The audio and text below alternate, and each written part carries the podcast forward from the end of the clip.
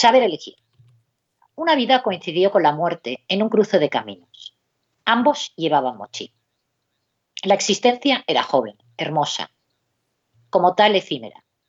La parca iba vestido de hombre encantador, con la belleza de las estatuas de piedra, fría, marmórea. Se pusieron a hablar como conversan dos personas que se encuentran por primera vez. Primero reservadas, luego, a medida que encuentran puentes, nexos, con mayor naturalidad. La muerte se enamoró. Le propuso jugar a tigres y cabras. Un juego de estrategia en el que, si las ceajas son persistentes, atrapan y acorralan a los felinos. Si no, caen víctima de su ferocidad. Aceptó. La inconsciencia y la juventud acostumbran a ir de la mano. Ella tuvo la suerte del principiante. Jugando rumiantes, ganó. Él le ofreció un deseo. ¿Quién eres tú que crees poderme conceder algo? inquirió curiosa. Al fin y al cabo, poco sabía de nada. Su belleza la hacía osada. Te lo puedo conceder todo. Soy tu muerte, replicó él contundente. Hoy tenía una cita contigo. No ha sido un encuentro casual.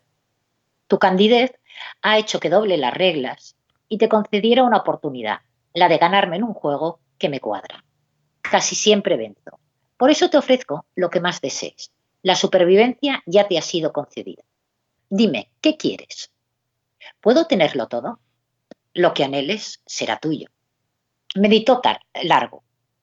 No tenía prisa. Entendía que estaban en un vértice en el que hacía tiempo que el tiempo no contaba.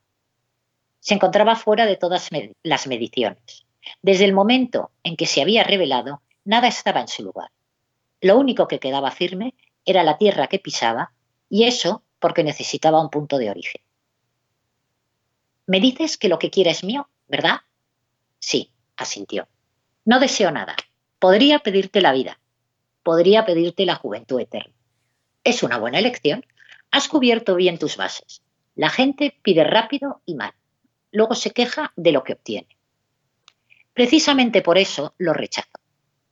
Me ofreces, aparentemente, la mayor aspiración de los humanos. En realidad me estás regalando la soledad más absoluta, el desamor, la tristeza. El saber que nunca podrás amar a nadie. El no disfrutar de tus hijos, amigos, como tenerlos si los verás envejecer fallecer, desaparecer. Y así sucesivamente. Tu regalo me condenaría a vivir muerta eternamente.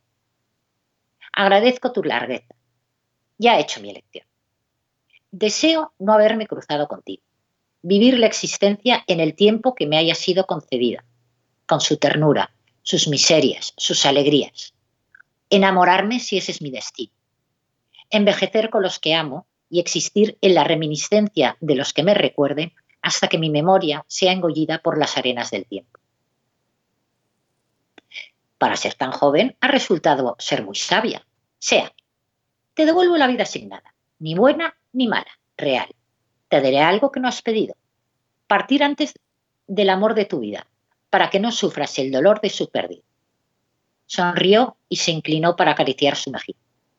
Ella cayó desplomada a sus pies. La dejó desmayada en el borde del camino. Ella no lo sabía, pero su destino avanzaba a buen paso. En cinco minutos la reanimaría para acompañarla en ese lapso que la parca le había devuelto. La muerte la contempló, sonrió para sí. Por una vez que me enamoro, me sale una lista que se queda con.